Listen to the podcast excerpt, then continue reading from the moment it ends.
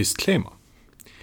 In H.P. Lovecrafts Werken sind Themen wie Rassismus und Fremdenfeindlichkeit keine Seltenheit. Auch sein Frauenbild war ein Produkt seiner Zeit. Beides sollte aus heutiger Sicht kritisch betrachtet werden.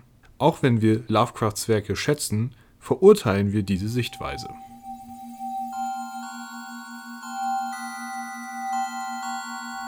Die Miskatonic Universität. Wir lesen Lovecraft.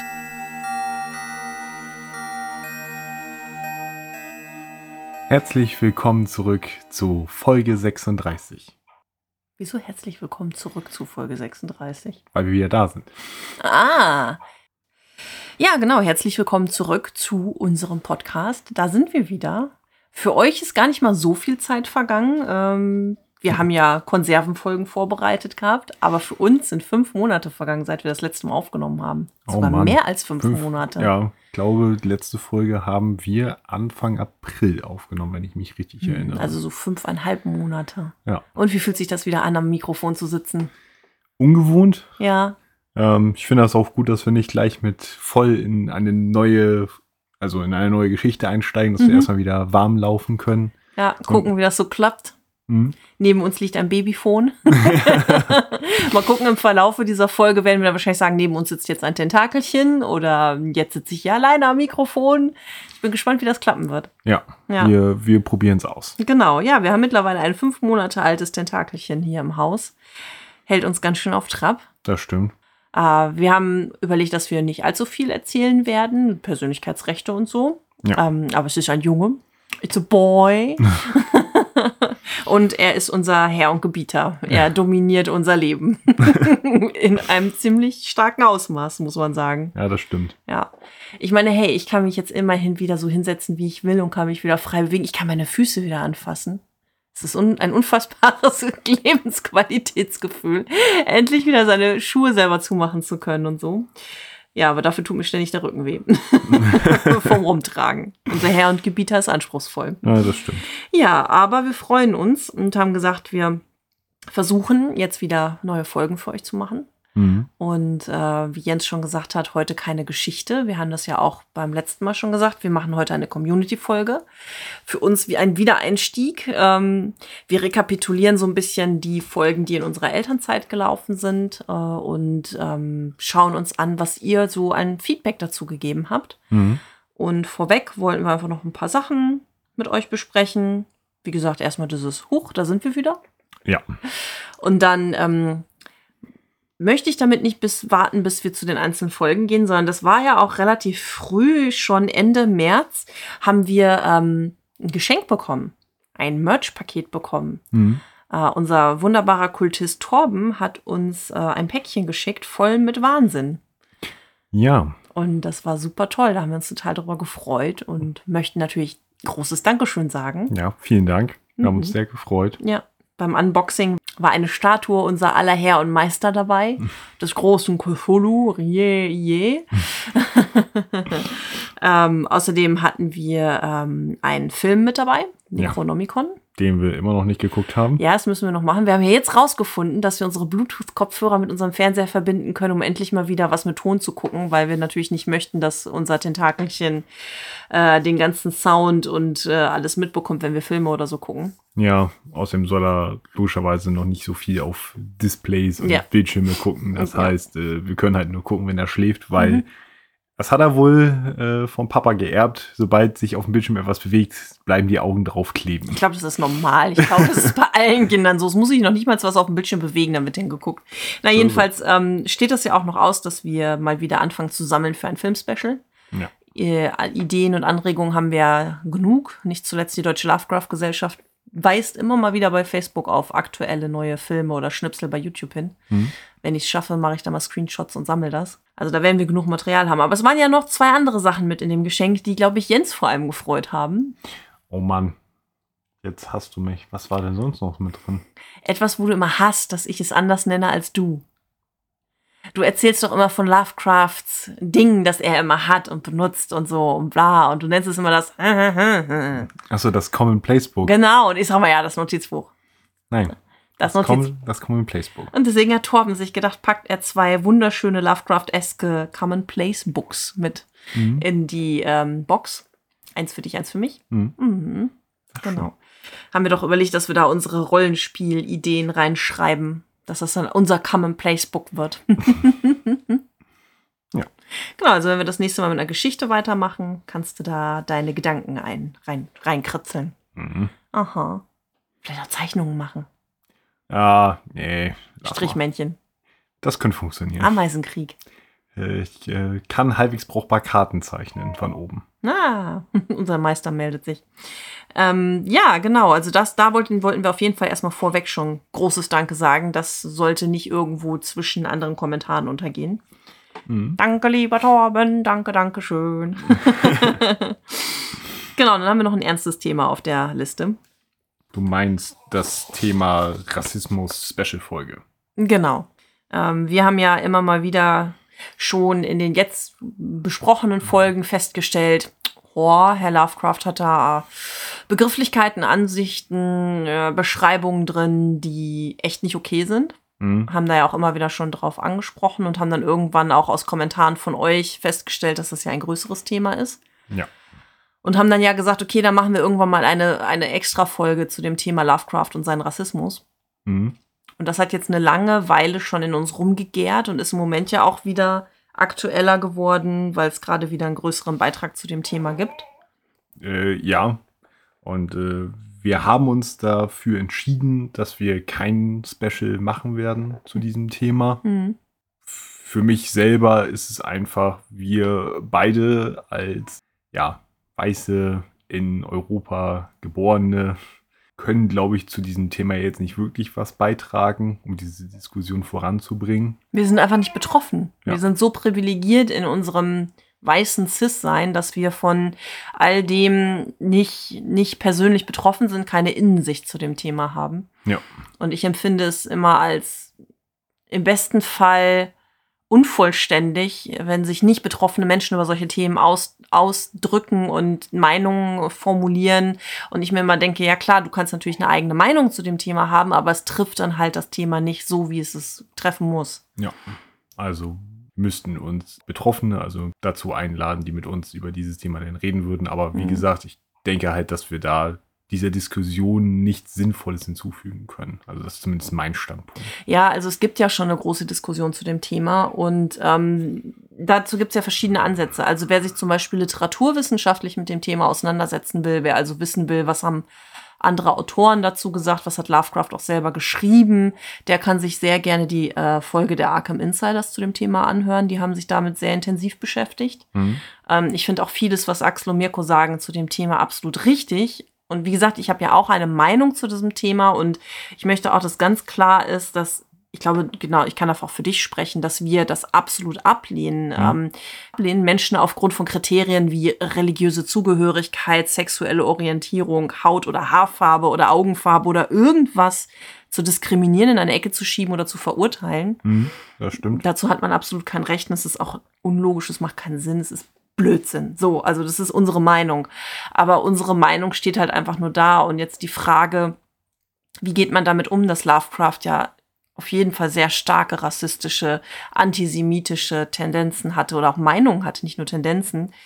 Wie gehen wir damit um als Lovecraft-Podcast? So. Mhm.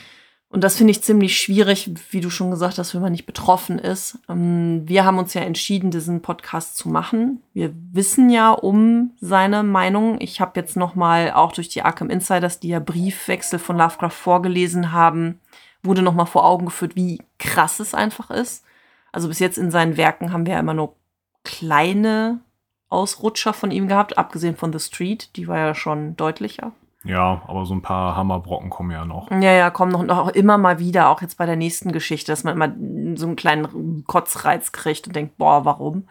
Ähm, aber diese, dieses wirklich, das Ausmaß wird ja vor allem in seinen Briefwechseln deutlich. Ja. Und das finde ich, machen die Arkham Insiders sagen das ja auch schon ganz gut, wenn, wenn sie sagen, in seinen Werken hat Lovecraft das nie so stark formuliert wie in den persönlichen Briefwechseln, die ja außerhalb der Öffentlichkeit waren. Ja. Also es gibt da schon noch einen Unterschied zwischen jemandem, der versucht, durch seine Werke mit seinem Einfluss draußen in der Öffentlichkeit diese Meinung kundzutun. Das hat Mhm. Lovecraft nie gemacht. Abgesehen davon, dass er auch nie großen Einfluss hatte zu Lebzeiten. Ja. Aber in seinem persönlichen Umkreis hat er das halt gemacht. Und da machen ja auch viele eine Unterscheidung äh, zwischen einem Autor und dem, was er schreibt, und einem Autor und seiner Meinung, die er für sich behält. Mhm. Ist natürlich dann schwierig, weil letztendlich seine Haltung beeinflusst das, was er schreibt, ne? Mhm. ne? seine, seine Xenophobie, wie es ja immer dann so genannt wird. Ja, die Angst vor dem anderen, vor dem Fremdartigen Genau. als Begründung für seinen Rassismus. Genau, ähm, beziehungsweise dann halt in den Werken halt auftauchen und dann, dass rassistische Elemente gerne als Synonym oder dafür genutzt Mhm, werden, ne? mhm. dass der fremdartige, merkwürdig aussehende Mann ja, der dann halt Insulter. für die Fremdartigkeit und dann die Bedrohung ist Mhm. für den Ort, die Situation, was auch immer. Ja. Das wird ja immer sehr viel benutzt.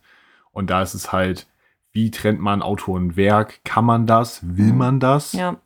Ne? Also da kann man sehr tief in dieses Thema einsteigen und gucken, wie möchte ich da rangehen. Ja, und da, da können wir jetzt zum Beispiel auf den aktuellen Bezug verweisen, dass jetzt gerade sich Orkenspalter TV mit dem Thema auseinandergesetzt hat. Die haben eine ja, Podiumsdiskussion im Prinzip gemacht, also eine Videokonferenz mit verschiedenen Menschen, auch eben Betroffenen.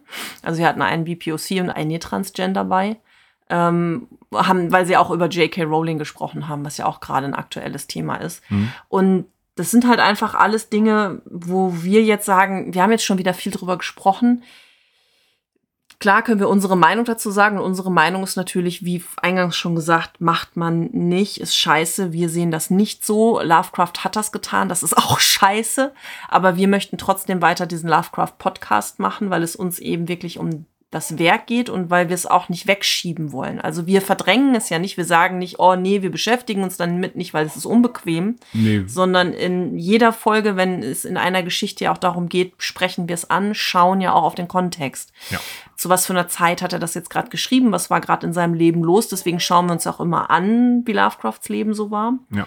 und äh, versuchen es so ein bisschen einzuordnen. Und ich finde, das ist ein besserer Umgang, als es totzuschweigen oder ähm, Werke deswegen komplett wegzuschieben. Ja. Weil so bleibt es ja auch im Bewusstsein. Auch indem wir ansprechen, dass es nicht in Ordnung ist, bleibt es ja auch im Bewusstsein. Ja. Und äh, wie gesagt, wir machen jetzt keine Extra-Folge zu dem Thema, aber wir machen Links für euch. Für alle, die sich gerne mit diesem Thema weiter beschäftigen möchten.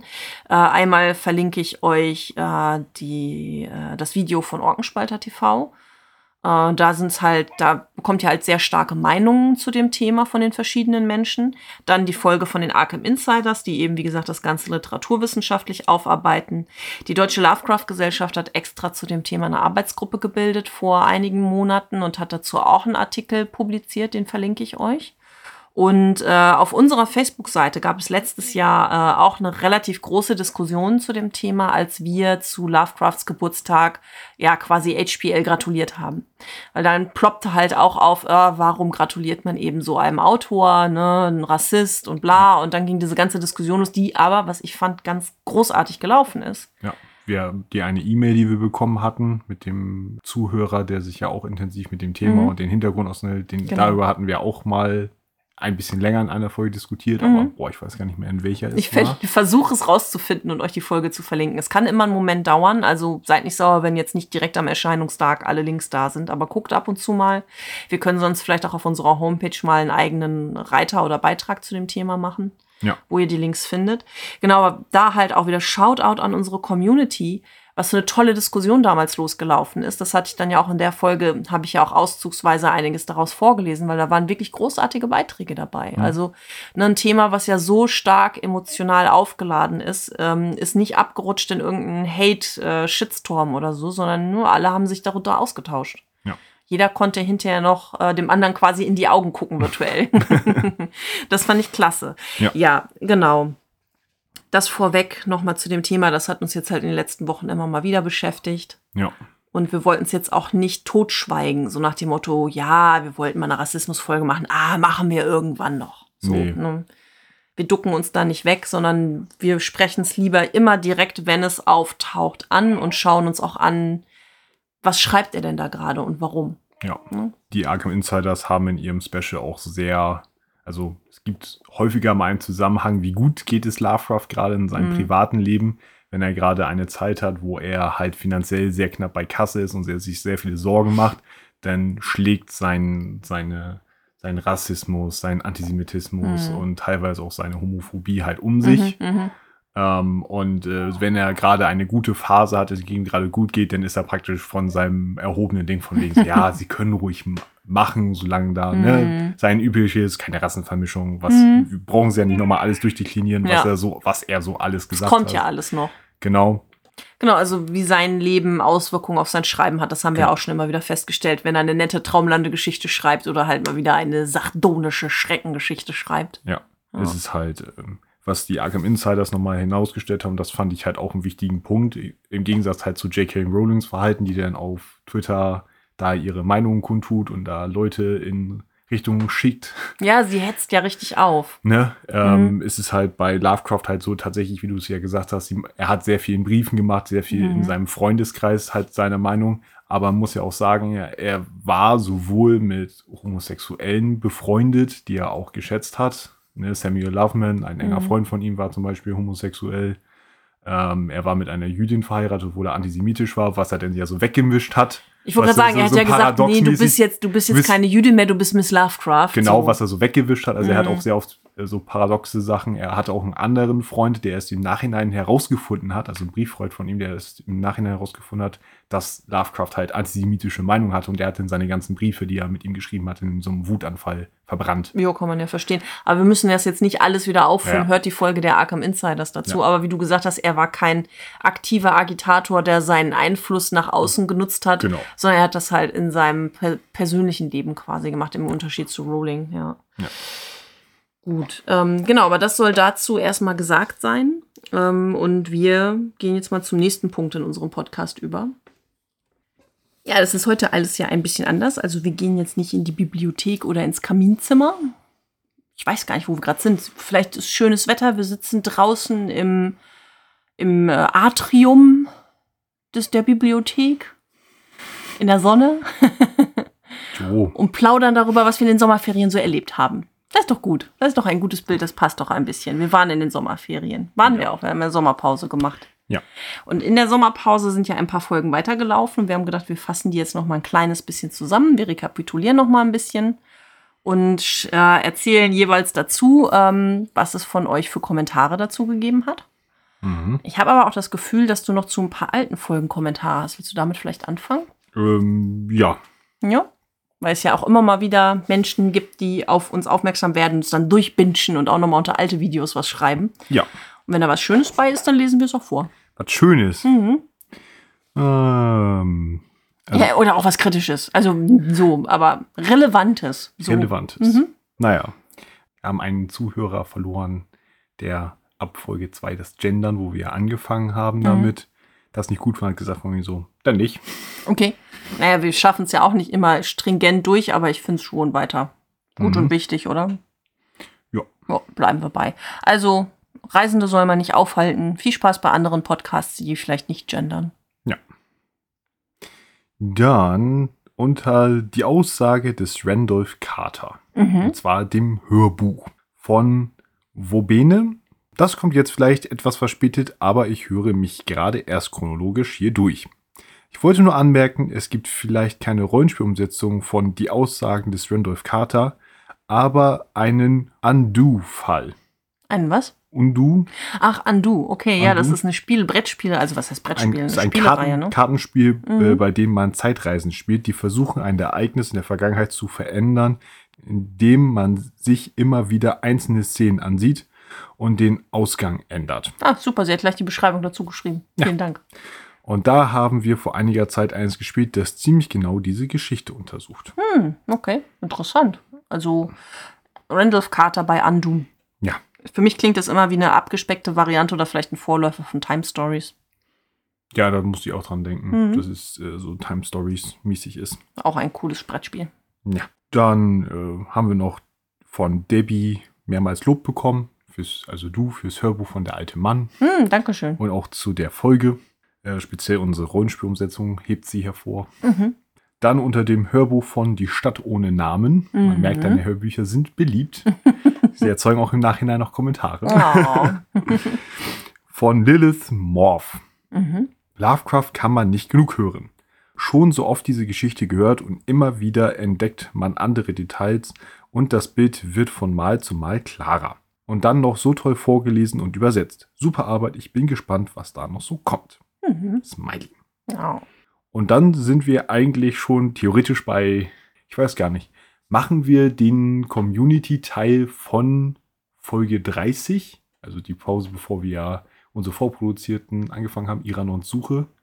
Machen wir, wir. Ma machen wir sie jetzt oder nehmen wir sie praktisch in die nächste reguläre Folge mit Nee, rein? also das sollten wir nicht tun, dann wird das ja alles kuddelmuddelig. Dann machen wir sie lieber jetzt. Okay, Alles klar, da habe ich nämlich auch noch einen Kommentar. Ich war mir nämlich nicht sicher, ob wir das schon gemacht hatten oder nicht. nein, Mhm. logischerweise nicht.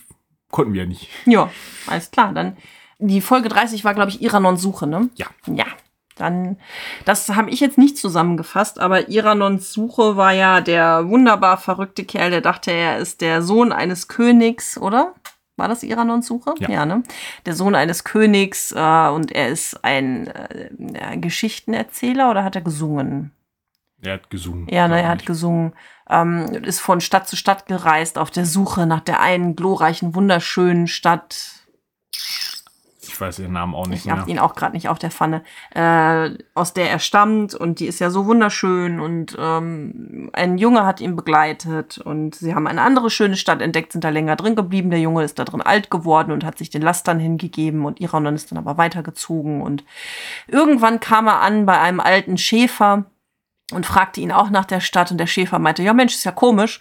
Das einzige Mal, dass ich von dieser Stadt gehört habe, war damals, als ich ein Kind war und da hatten wir, hatte ich so einen verrückten Freund, der dachte, er wäre der Sohn eines Königs und der irgendwann verschwunden ist und er war aber nur ein Bettelkind.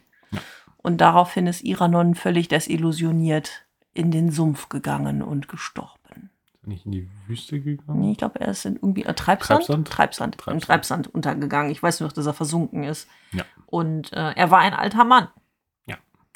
Warte. Dadum. Genau, also das war Iran und Suche und da haben wir Kommentare zu. Genau. Warte mal, ich muss das jetzt aber wenigstens, auch wenn wir hier im Atrium sind, ein bisschen, ein bisschen müssen wir uns ja schon an unserer alten Struktur halten. Also, YouTube, YouTube Jens, er bringt die Kommentare aus der Community. Ring, ring. ist ein Fahrrad vorbeigefahren, ich war das gar nicht. Ja, ja. Ja, erzähl, erzähl, erzähl.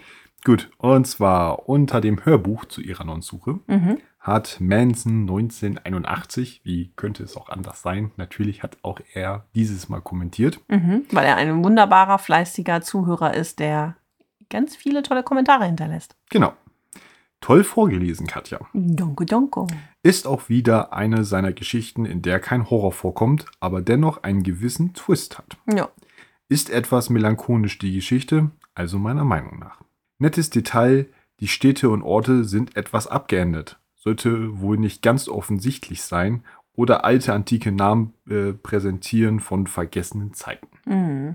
Das letzte Stück war alles in Klammern und dann noch in den Traumlanden, logischerweise. Ja, ja, es war ja eine Ja. Traumlande-Geschichte. Äh, für mich nicht gerade ein Highlight, die Geschichte. Nö. Dennoch gebe ich vier blondierte, singende und orientierungslose Tentakel und landen da, wo es anfing mit ihrer Reise. Sehr schön. Ja, Iranon hatte ja blonde Haare, güldene Haare. Sehr schön. Ja, Mhm. Ich hatte gerade das lustige Wortspiel melanchomisch. melancholisch. Ja, wir müssen mal eine melanchomische Geschichte schreiben.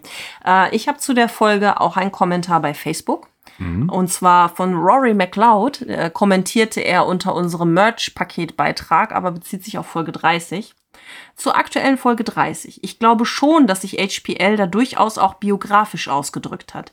Iranon ist sicherlich die ganze Zeit über jung geblieben, bis er den alten Schäfer trifft. Vielleicht hat ihn dann die Erkenntnis voll erwischt und er ist dann gealtert. Das Ende war auf alle Fälle überraschend. Aufgrund der ewigen Gesänge allerdings nur fünf von zehn auf der unheiligen kultistischen Dietiebolen-Skala. Eine Dietiebolen, genau, Dietiebolen-Skala. Es ist hier so mit IE geschrieben, weil es ist ja auch Dieter. Sehr schön. Sehr schönes Wortspiel. Also 5 von 10. Als Rollenspielumsetzung würde ich die Beschreibungen für Reisen in die Traumlande nutzen. Eure Ideen sind allerdings auch cool. Noch eins zu dem Thema gesplittete Folgen. Ich finde das gut, macht in meinen Augen auch Sinn. Der Vergleich mit den Arkham Insiders, der in letzter Zeit immer wieder gemacht wird, hinkt. Ich finde, ihr macht total unterschiedliche Podcasts. Das sollte man mal klarstellen. Und ich höre beide gerne, eben weil sie so unterschiedlich sind. Und zu guter Letzt viel Spaß mit eurem Tentakelchen. danke, danke. Ja, wir hatten ja immer mal gefragt, ob ihr das in Ordnung findet, wenn wir Folgen teilen, weil die Geschichten länger sind. Und ja, aufgrund eures Feedbacks machen wir das jetzt weiter. also, ähm, hast du noch was zu Iranon-Suche? Ähm, dann zur äh, Folge selber, wie du ja auch gerade, habe ich Mhm.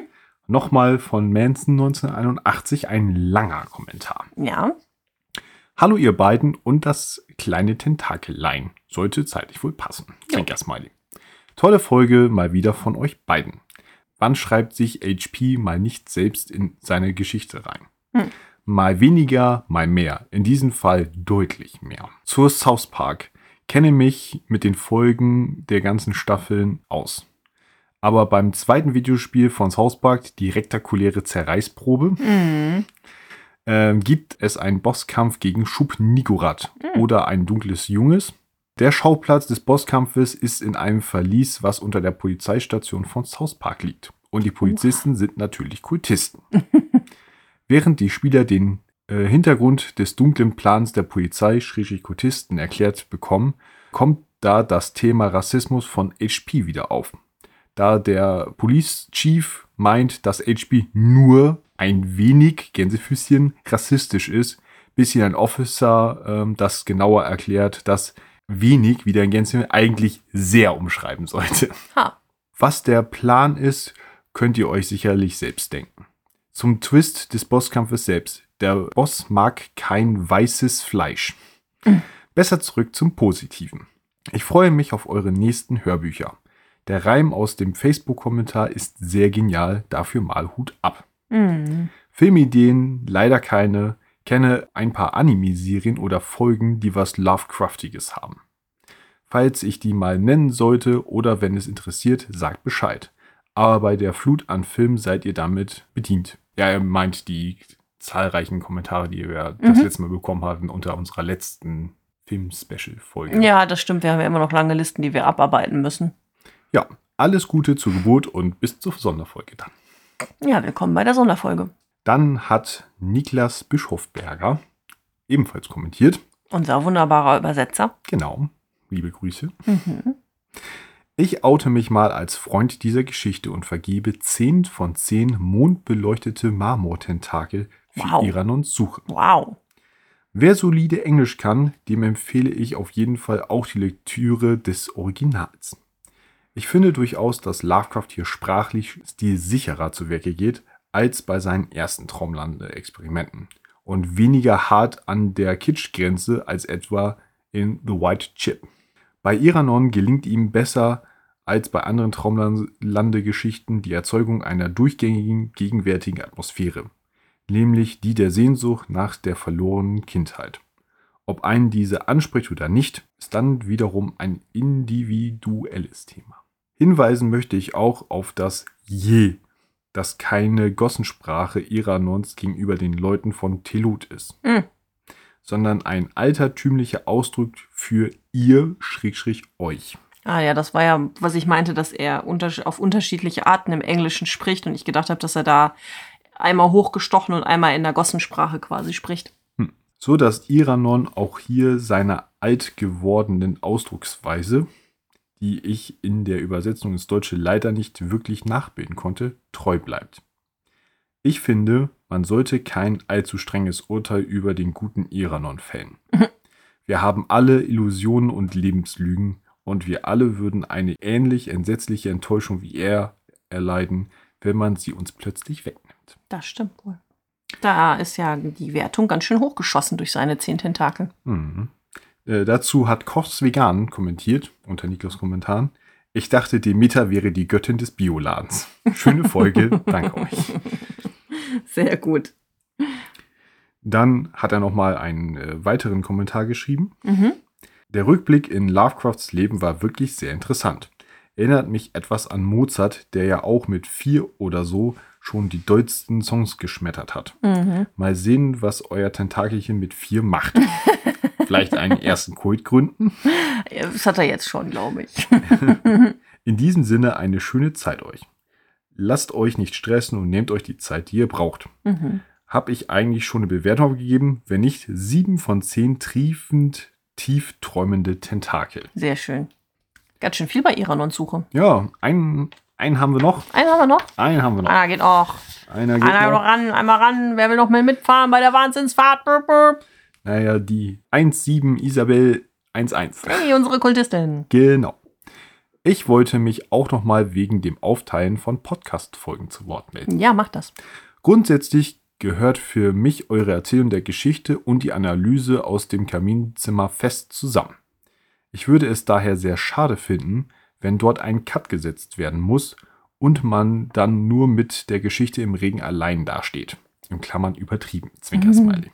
Wie ihr es bei der namenlosen Stadt gelöst habt, mit einem Cliffhanger in der Geschichte zu enden, hat mir sehr, sehr gut gefallen. Obwohl ich die Geschichte schon kannte, habe ich mich noch ein bisschen mehr auf die nächste Folge gefreut. Weiter so. Iranons-Suche kann ich leider nur 4 von 10 Tentakel geben. Sie hat mich einfach nicht wirklich in den Bann gezogen. Habe sie aber auch nur auf Deutsch gelesen. Ha. Ja, ähm, wir haben ja eigentlich äh, Bibliothek und Kaminzimmer immer zusammen, auch wenn wir splitten. Ne? Also wir reden ja immer über den Teil, wir fassen den Teil zusammen, den wir gelesen haben und reden dann ja auch drüber. Ja, das finde ich sehr gut. Genau, wir machen nur keine Rollenspielumsetzung direkt dazu. Das machen wir dann ja immer erst ganz am Ende, wenn man die ganze Geschichte kennt, weil es ist schwierig, eine Rollenspielumsetzung zu einem Teil der Geschichte zu machen. Das wäre irgendwie blöd. Hm. Ja.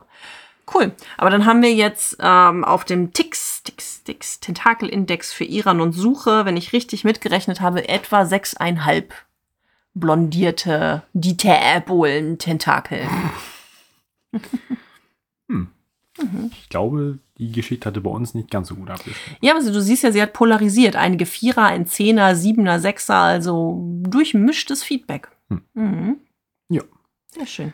Dann können wir nun fortschreiten zu Folge 31. Genau. Das Folge- Mondmoor. Ja, Lovecraft feuert seinen Hut ab, haben wir die Folge genannt.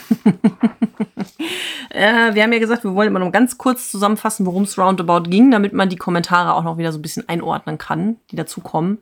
Allerdings stelle ich gerade auch wieder fest, dass das manchmal nicht so ganz funktioniert, wo ich dann auch denke, ja stimmt, wir hatten darüber gesprochen, dass Lovecraft sich in die Geschichte reingeschrieben hat. Wir hatten gefragt, wie er das Aufteilen der Folgen findet. Also alles kriegen wir jetzt nicht wieder zusammengefasst. Das wird viel zu viel werden. Hm. Woran erinnerst du dich denn noch beim Mondmoor? Mm, Ja, äh, also zur Geschichte selber. Hau raus, was du noch im Kopf hast. Naja, ich habe mir ein paar Notizen gemacht. Hm, ich auch. ähm, und zwar in dieser Geschichte besucht unser erneut namenloser Protagonist einen, seinen Freund, äh, Dennis Barry, Mhm. äh, der seinen alten Familiensitz renoviert. Es ist ein wunderschönes Setting. Wir befinden uns in Irland in einem Moor mit einer verwunschenen Ruine direkt nebenan. Genau. Großartig. Und äh, dort passieren dann mysteriöse Dinge. Die Arbeiter sind morgens ziemlich müde, als hätten sie nicht wirklich geschlafen. Mhm. Die Arbeiter laufen weg und müssen ersetzt werden durch Arbeiter aus dem Norden. Unser Protagonist hört nachts seltsame Klänge und hat komische Träume. Genau.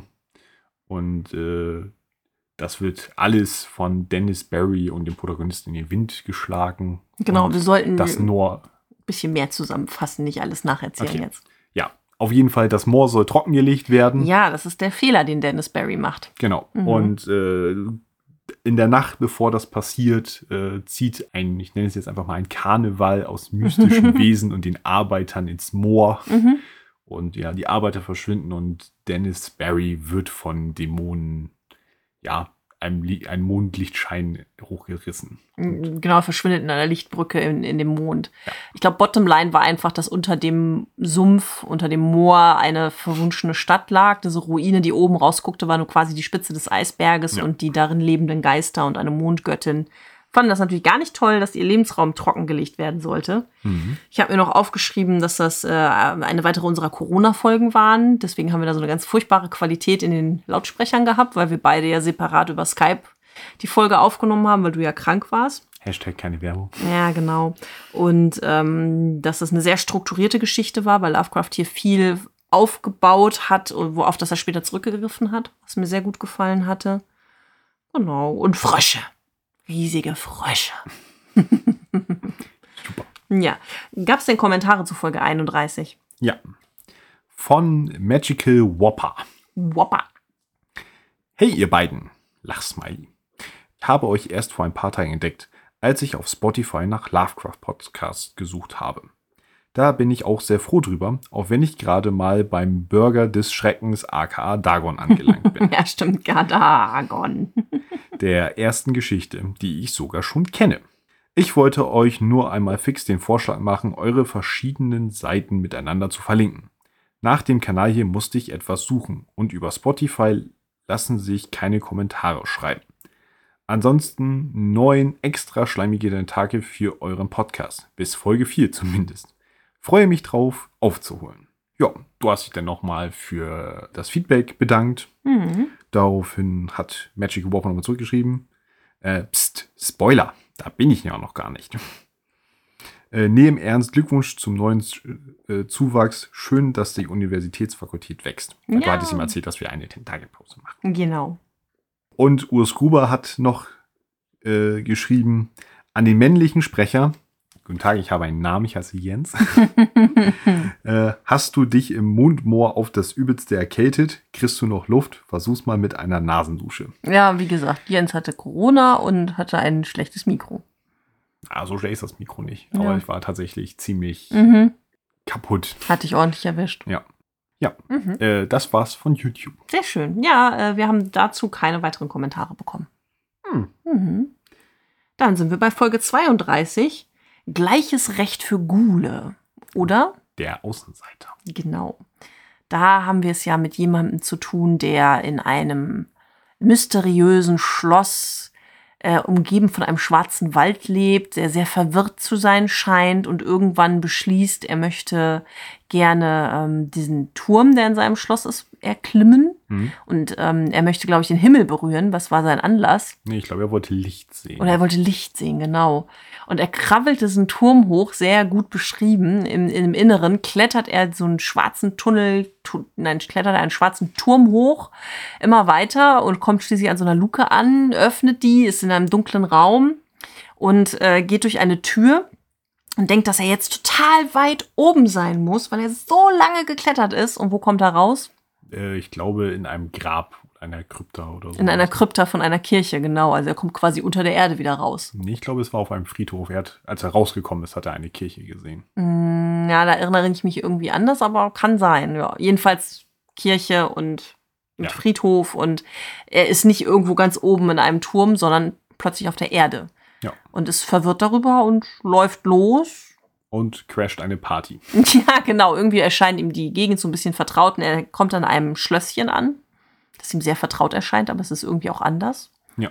Und äh, wie gesagt, er crasht die Party, sieht sein abscheuliches Äußeres in einem Spiegel. Alle sind schreiend weggerannt vorher. Mhm. Mhm. Und äh, daraufhin äh, rennt er zurück auf den Friedhof. Genau, also er, so wie du das jetzt zusammenfasst, ist der ganze Gag der Geschichte weg.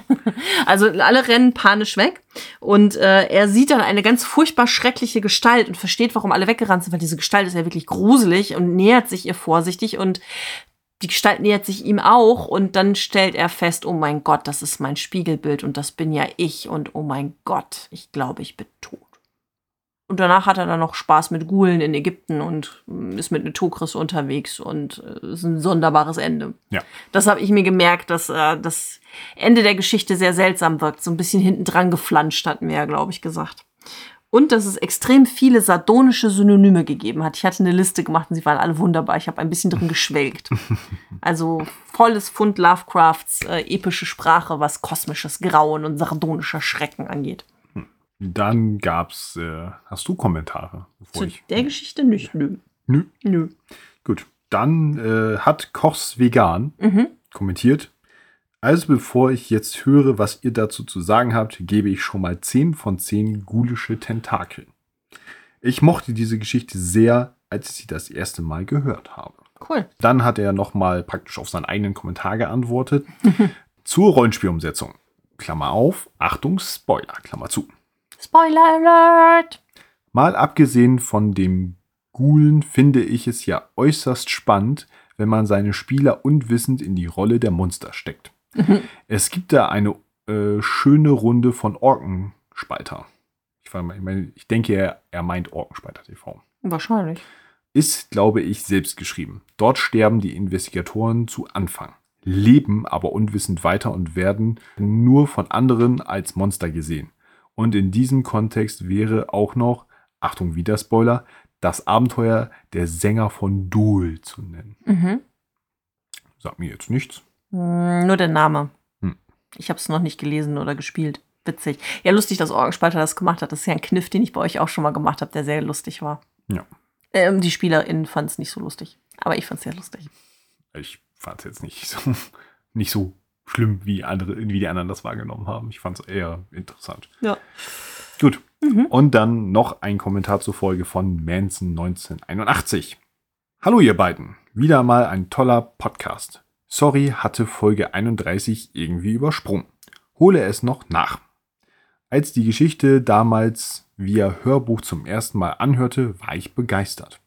Besonders der Schluss, den Schlusssatz finde ich sehr stark persönlich. Nach mehreren Hören, schrägstrich Lesen, finde ich auch, dass es sehr deprimierend rüberkommt. Nur in der Dunkelheit leben, in Klammern für Jahrhunderte, und trotzdem zum Licht zu gelangen, nur um eine bittere Erkenntnis zu erfahren. Da kann man verstehen, dass man das Vergessen sehnt. Dass The Outsider viel gedruckt, schrägstrich gelesen wird oder wurde, überrascht mich nicht. Lustigerweise kenne ich Leute, die die Geschichte irgendwie kennen, aber nie die Geschichte in irgendeiner Form gelesen zu haben oder dessen Autor zu kennen. Ich kannte einen Mitpatienten bei der Therapie, der sein Leben oder besser gesagt Teil des, des jetzigen Lebens so definiert. Er hatte die Geschichte nie gelesen. Als ich erzählte, dass er fühlte wie eines von Lovecrafts Geschichten, wirkte er etwas perplex und schockiert darüber. Okay, also er kennt jemanden, der denkt, er wäre tot und würde unter den Lebenden wandeln? Hm, Vielleicht geht es um dieses Deprimierende. Ich Hm. weiß nicht, ich kann es mir nicht so richtig zusammenreimen, wie, wie das gemeint ist. Also Ist auf jeden Fall beklemmend. scheint ja auf jeden Fall so eine Art Gleichnis zu sein, dass Hm. er sie, vielleicht sein Leben so Dunkelheit und er möchte Hm. eigentlich ins Licht. Kann ja sein, dass es da sowas in der Richtung gibt. Ich glaube, es ist in keinem Fall wünschenswert, sich so zu fühlen wie in Lovecrafts Geschichten. Das ist wohl wahr. Wir, wissen, wie, was mit dem Protagonisten meistens passiert. Mhm. Er hat sein Leben wieder in den Griff bekommen. Das freut mich. Er wollte ein Happy End. Sehr schön. Aber zurück zur Geschichte. Das mit den Katakomben auf mehreren Ebenen macht auch Sinn. Ich glaube, die ganzen tiefen Wurzeln der Bäume waren für ihn der Wald. Mit der Nitokris, sicherlich falsch, also so wie er es geschrieben hat, ich weiß es ehrlich gesagt nicht, fällt mir eine interessante Sache auf.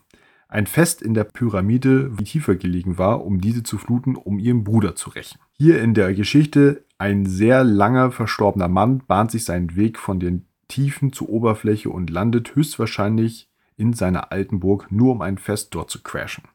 Komische Parallele für mich. Meine Bewertung, ich gebe sieben in Partystimmung gelegte Tentakel, die am Buffet La Goule de Dörrfleisch tanzen. Sehr schön. Ja, also er zieht eine Verbindung zwischen Nitokris, also dass Nitokris in der Geschichte erwähnt wird, und Mhm. praktisch, dass der, der Ghoul, den wir haben, ihr Bruder gewesen sein könnte. Okay. So habe ich das da jetzt rausgelesen. Ha. Ich hätte es eigentlich so verstanden, dass er meint, bei Nitokris haben wir eine mm, ja, quasi unterirdische Pyramide, in der eine Party stattfindet, die dann geflutet wird. Und hier haben wir jemanden, der unterirdisch hochkrabbelt zu einer Party und die crasht. Hm. Keine Ahnung. Also, Manson. Vielleicht kannst du uns da nochmal erhellen. Genau. Kannst du ja nochmal unter den Kommentar hier drunter schreiben, so ein bisschen in, in für uns Klarsprache, was du meinst. Ja. Mhm. Gut. Dann bin ich mit der Folge tatsächlich durch. Ja. Dann kommen wir zu Folge 33, die anderen Götter. Ja. äh, Basai und ähm, der Junge, oh, wie hieß er?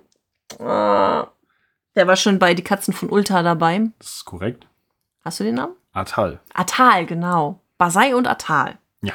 Basai, ein alter, weiser, weiser Mensch, der sich sein ganzes Leben lang mit den Göttern beschäftigt hat und mit Theorien über die Götter und er weiß alles über sie und fühlt sich deswegen manchmal selber wie ein Gott. Ja. Ein bisschen größenwahnsinnig. Und Atal, unser Junge aus Die Katzen von Ulta, der jetzt ein junger Priester geworden ist. Ja. Und der begleitet Basai. Das ist korrekt. Nicht ganz so schlau, aber in dem Moment dachte er, es ist schlau. Hm. Denn Basai macht sich auf, um was zu tun.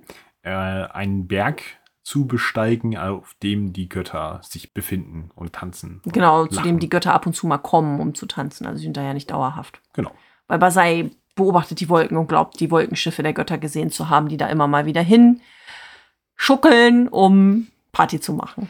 Ja. Ja. Und dann wird dieser Berg bestiegen Obwohl alle sagen, tu das nicht, mach es nicht, schlechte Idee. Aber Basai sagt, ich weiß mehr als ihr, weil ich weiß alles über die Götter. Genau. Es passiert dann eigentlich gar nicht, also passiert dann eine ganze Weile Reise. Und äh, dann in einer Nacht beginnt Basai dann praktisch den finalen Aufstieg und äh, ist so euphorisch, dass er dem jungen Atal einfach davonklettert.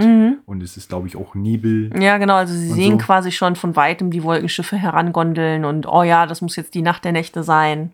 Genau. Und, Und äh, Atal hat ganz schön Schiss. Genau. Und äh, Basal stimmt nach oben und äh, ja, ich werde die Götter sehen und wird dann von einer schrecklichen Erkenntnis Mhm. getroffen, erwischt.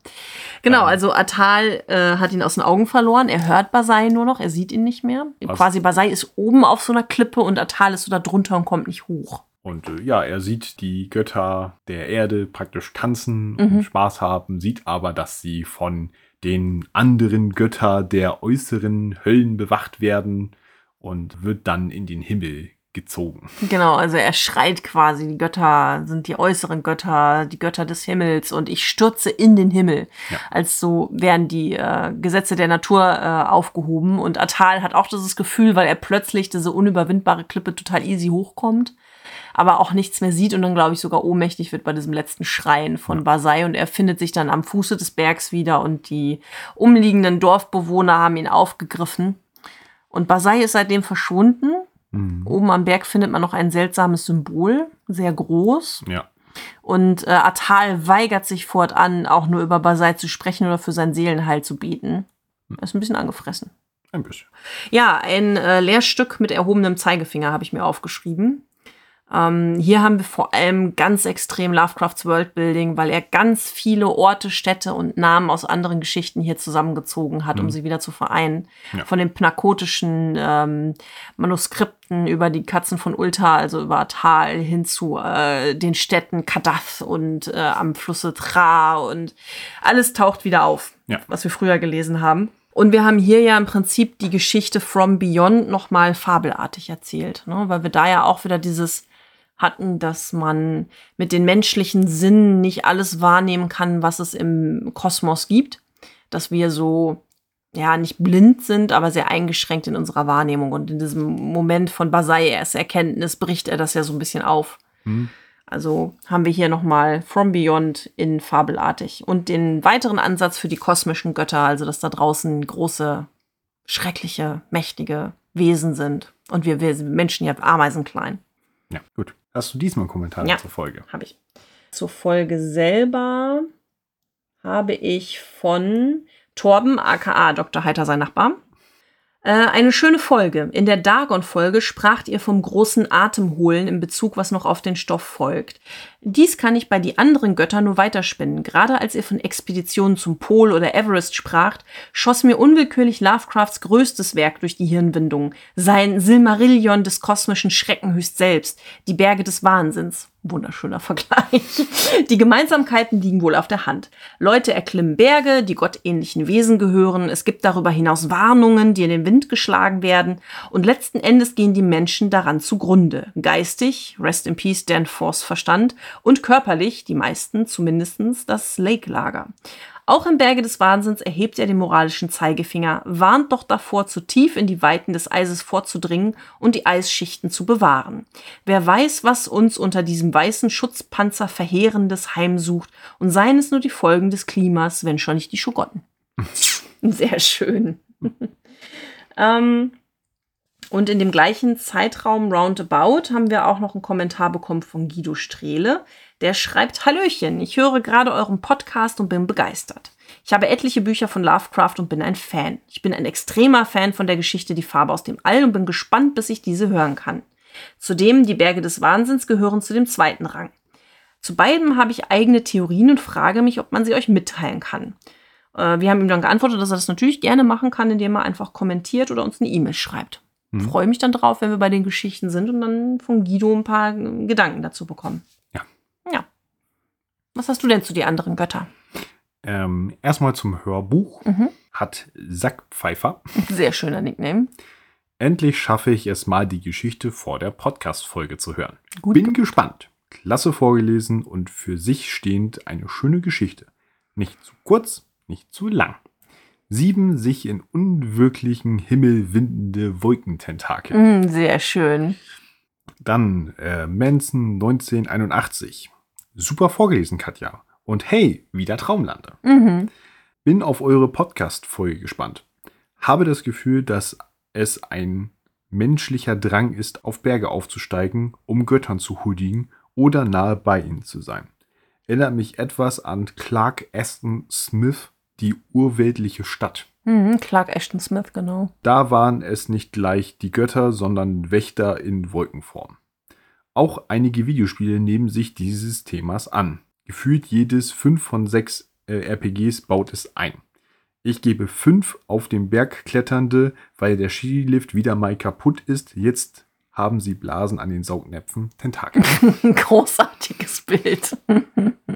Sehr schön. Und dann noch von Kochs Vegan. Mhm. Oh, am Ende gab es eine ungewollte Pause. Ist tatsächlich so, dass da äh, Stille am Ende des Videos ist. Ja. ja, ich habe es nachgeguckt, weil ich gedacht habe, so, hä, was meint ihr denn? Ha. Aber ja, das ist tatsächlich äh, ein bisschen. Nach das hinten ist, raus das einfach. Ist, das ist das Ende nicht weggeschnitten. Ah, alles klar. Ja, kann, kann mal vorkommen.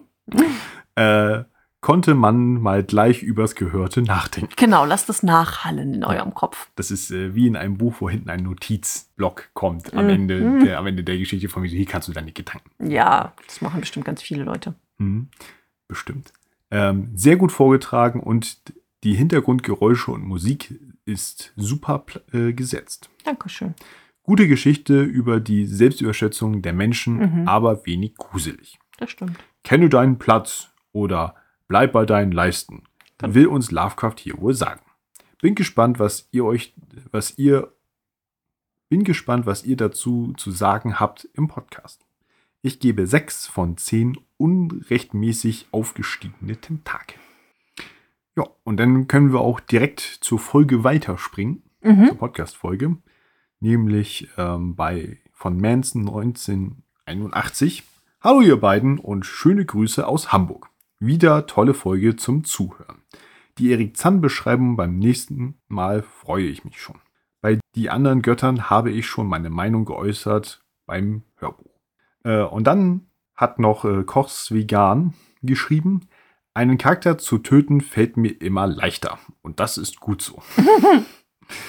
Ich wurde öfter dafür kritisiert, jemanden zu retten, als dessen Tod wirklich auszuspielen. Als Spielleiter hängt man halt auch an den Charakteren seiner Spieler.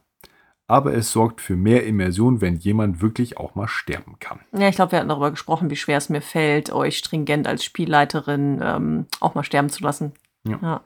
Ja, aber damit sind wir bei äh, die anderen Götter beim Tix, Tix, Tix, Tentakel-Index bei genau sechs überheblichen, sich selbst überschätzenden und damit in den Himmel stürzenden Tentakeln. Ja, Sehr schön. und äh, damit gehen wir. Ja, damit gehen wir in die Pause.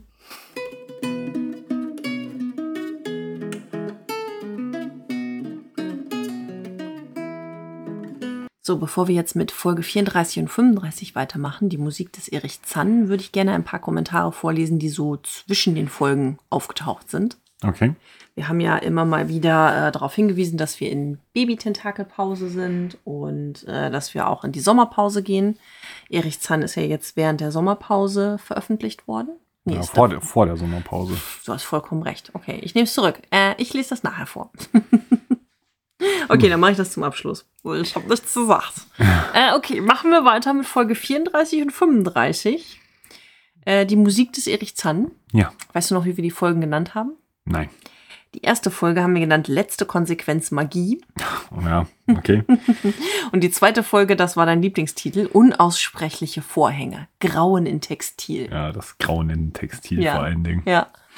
Weil ich meine, nur bei Lovecraft sind auch Vorhänge unaussprechlich. Ja. Furchterregend. Ja, ganz. Alle, sind- alle sind davor zurückgewichen. ja, waren wahrscheinlich ganz furchtbare Blümchenvorhänge, ganz schlimm, schrecklicher Stil. Oder wie bei den Simpsons mit Maiskolben drauf. Ja, aber die sind doch schon irgendwie wieder Kult, oder? Sicher- Ich Wahrscheinlich. bin mir sicher, es gibt irgendwelche Fanshops, wo man die kaufen kann, die Leute begeistert davon sind. Wahrscheinlich. Nicht in unserer Küche. Nein, habe ich nicht vor. Ich glaube, das passt auch nicht. Alles klar, du kriegst vielleicht mal Boxershorts mit dem Aufdruck. Maiskolben für den Maiskolben. So, bevor, bevor wir hier in, in USK die, 18 kommen. bevor wir hier in die Top, Top 100 Sex Podcasts reinrutschen, Oh Gott. lass uns über die Musik des Erich Zann reden. Ja, worum ging's denn? Ähm, ja, es geht verrückterweise um Erich Zann. Nein. Doch, Und seine Musik? ja. Verrückt, ne? Aber, aber, aber warte, Lovecraft hat doch immer gesagt, dass er keine Abenteuer so, äh, keine Geschichten so nennt, wie es dann drin ist. White Ape. Ja. So. aber, aber das geht doch nicht. Er kann doch nicht einfach was machen, wovor er vorgesagt hat, dass er das nicht macht. Tja, ich würde sagen, das ist ja inkonsequent wie bei vielen anderen Sachen auch. Nein. Doch. Ah. Ah, okay. Genug drumherum getanzt, würde ich sagen. Ja. Also Erich Zahn und seine Musik. Genau. Mhm. Unser Namenloser namenloser Protagonist. Protagonist, verrückterweise, ähm, zieht in eine französische Stadt, ähm, in ein Gebäude ein, ziemlich weit unterm Dach. Mhm. Äh, die Dachwohnung wird von Erik Zann bewohnt. Ist, glaube ich, mal wieder ein Mansardenraum, Mhm. Mhm. weil Mansarden das Ding sind. und dort hört er nachts den Erich Zann Musik spielen und ist total fasziniert davon. Ja. Und äh, er passt Erik Zann ab, der immer bis frühmorgens schläft und tagsüber immer irgendwo ist und abends wohl irgendwo sein Geld verdient. In dem Theater spielt er in dem Konzert, in dem Orchester mit. Ja. Und äh, ja, spricht ihn drauf an und ne, fragt ihn, ob er irgendwas vorspielen kann und wird dann in die unordentliche Dachgeschosswohnung eingeladen, wo er tatsächlich was vorgespielt bekommt, aber nicht das, was er gehört hat. Man muss ja dazu sagen, dass Erich Zahn überhaupt nicht begeistert darüber ist. Eigentlich wollte er ihm überhaupt nichts vorspielen und war am allerwenigsten darüber begeistert zu erfahren, dass der Protagonist seine nächtliche Musik hören konnte. Genau. Das fand er gar nicht cool. Ja, da gab es ein bisschen Streit. Ah ja, und Erich Zahn ist stumm, beziehungsweise hat kein Wort gesprochen. Also man weiß nicht, ob er biologisch stumm ist oder einfach nur nicht redet. Ja, der Protagonist äh, bekommt angeboten, dass äh, er weiter nach unten ziehen soll und Erich Zann die Differenz der Miete bezahlt, also das, was es teurer ist. Aber das hält unseren Protagonisten nicht auf und äh, nachts lauscht er dann Erich Zann Mhm. und ich weiß gar nicht, ich glaube, Erich Zann wird ohnmächtig oder so. Man hört auf jeden ja, also Fall er, Poltern. ja, er hört äh, Erich Zahn eine unfassbar absonderliche Musik spielen, die immer kakophonischer und sardonischer wird, immer schrecklicher wird und irgendwann scheint er, wie du gesagt hast, tatsächlich ohnmächtig zu werden. Unser Protagonist hat zu dem Zeitpunkt immer schon gerufen, ob er ihm helfen soll, ob er reinkommen soll, aber das Zim- Zimmer war ja abgeschlossen. Ja. Und Zan schleppt sich dann irgendwann zur Tür und macht ihm auf und lässt ihn auch rein. Und ähm, ich glaube, das Fenster war sogar schon zu dem Zeitpunkt auf. Ne? Erich Zann hat äh, das einzige Zimmer in der ganzen Straße, von wo aus man durch das Fenster über eine Mauer gucken kann, die äh, die Straße abgrenzt. Ja. Und unser Protagonist wollte da eigentlich immer rausgucken, aber Erich Zann hat ihn nie gelassen. Ja, auf jeden Fall will Erich Zann äh, aufschreiben, also eine Erklärung aufschreiben Mhm. nach einigen Diskussionen hin und her. Also, wie, wie, wie diskutierst du mit jemandem, der nicht sprechen kann? naja, er schreibt in schlechten Französisch auf Zetteln. Ja, gut. Ähm, und äh, dann muss Erich Zann, weil äh, ein- Unheil droht, wieder anfangen, seine kakophonische Musik zu spielen. Und der Protagonist ist diesmal live dabei und Mhm. hat den Anschein, dass es dort ein, einen Kampf gibt zwischen Erich Zann und etwas, was versucht, durch dieses Fenster einzudringen. Mhm. Ja. Und äh, ja, das Die Ende vom. Lichter erlöschen, er kann nichts mehr sehen, er tastet sich durchs Zimmer und ähm, als er Erich Zahn dann abtastet, ist er auch irgendwie ganz erschüttert, weil Erich Zahn total starr und kalt ist. Ja. Mhm. Und mechanisch spielt. Mhm. Und dann flieht er. Genau, er haut ab. Und äh, im Prinzip hat die Geschichte damit angefangen und endet auch wieder damit, dass unser Protagonist Jahre später versucht, diese Straße wiederzufinden, die Rue d'Orsay, äh, und sie nicht mehr finden kann. Ja. Was außergewöhnlich ist, weil die eigentlich leicht hätte zu finden sein müssen, so wie sie gelegen war. Ja. Fujicato perduto. Jo. Ähm, ich habe mir noch aufgeschrieben zu der Folge, dass ähm, wir haben sie ja zweigeteilt und der erste Teil war wirklich eigentlich komplett nur die Beschreibung der Straße und der Umgebung. Also Lovecraft hat sich hier sehr viel Mühe damit gegeben, äh, die Geschichte vorzubereiten und das Setting aufzubauen. Mhm. Sehr viel Mühe gegeben, Stimmung aufzubauen, was ihm auch gelungen ist, fand ich. Und dass man super viele offene Fragen in der Geschichte hatte. Warum ist die Straße verschwunden? Was soll das? Welche Rolle hat Erich Zann hier gespielt? Ähm, was war hinter dem Fenster und was bewirkt so seine Musik? Das ist alles komplett offen geblieben. Schön viel Raum für Spekulation. Ja, Tentakelchen hat auch schon ein paar Theorien dazu. und äh, das hat uns natürlich auch die Möglichkeit gegeben, schöne Rollenspielumsetzungen dazu zu entwickeln. Ja, genau. Ja, alles in allem fand ich das eigentlich eine schöne Geschichte. Ja. Wie fand unsere Community das denn? YouTube Jens. Ähm, fangen, fangen wir mit dem Hörbuch an. Äh, Kochs Vegan hat geschrieben, sehr schön vorgetragen. Ist auch eine meiner liebsten Geschichten von Lovecraft. Acht fürchterlich fieberhaft fiedelnde Tentakeln. Falls ihr zu den Umsetzungen im Rollenspiel kommt, habe ich da zwar nichts zu, Zwinker Smiley, und äh, Zunge rausstecken. Sassy. Aber es gibt eine nette falsche Fährte im Abenteuer Der Nachtexpress, die Erich Zahn und dessen Musik als Ursprung des Übels vermuten lassen. Ich meine, das hatte ich auch erwähnt, dass es da diesen, da so etwas gibt. Möglich, ja. Und dann hat äh, Manson 1981 noch kommentiert. Toll vorgelesen, Katja. Ich gebe der Geschichte sieben Violine spielende Tentakel, die versuchen, Looking Out the Window von Steve Ray Vaughan zu covern. Sehr gut. Hm. Dann hat Manson auch unter dem ersten Teil des Podcasts kommentiert. Immer das Husten im Publikum.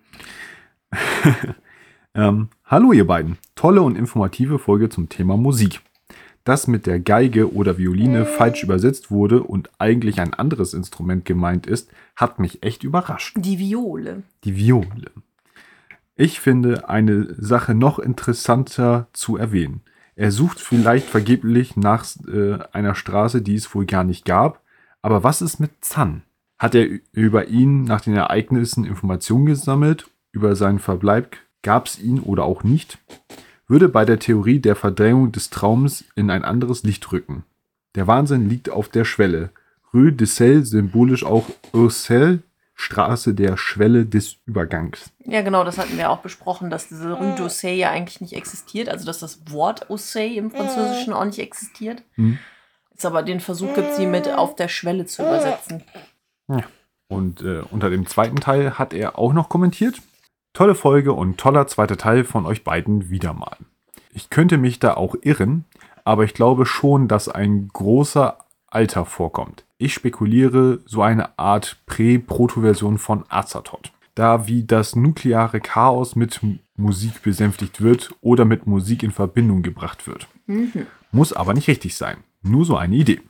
Auf Herbert West freue ich mich schon, aber lasst euch Zeit damit. Nicht stressen lassen. Nee, Smiley. keine Sorge, aber Herbert West ist schon ein ordentlicher Klopper. Ja. Mhm. Äh, Katja hat sich schon durch die Übersetzung durch. Ich habe sie noch gar nicht gelesen. Also ja.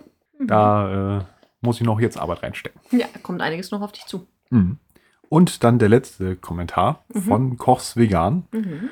Schön wäre auch ein Now-Abenteuer, also ich vermute ja mein Cthulhu Now, Mhm. Ja, klar. mit Erich Zahn. Hab jetzt keine konkrete Idee, aber ich werfe mal die Stichworte Festival oder Konzert in den Raum.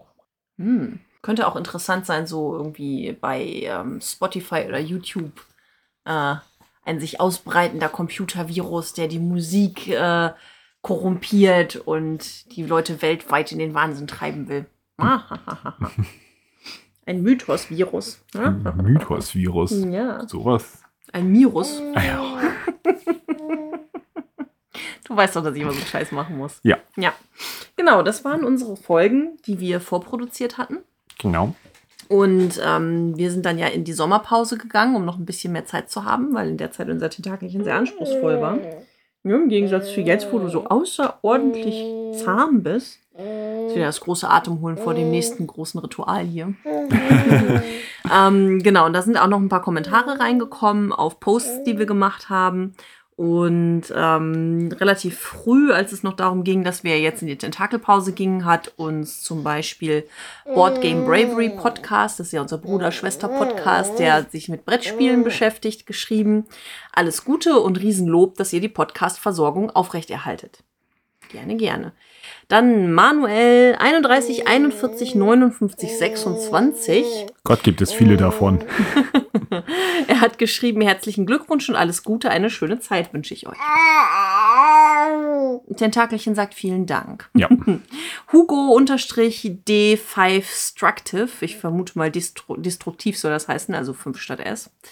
Nutzt die schöne und anstrengende Zeit, habt keine Hoffnung, dass sich die geistige Stabilität festigt in dieser Zeit.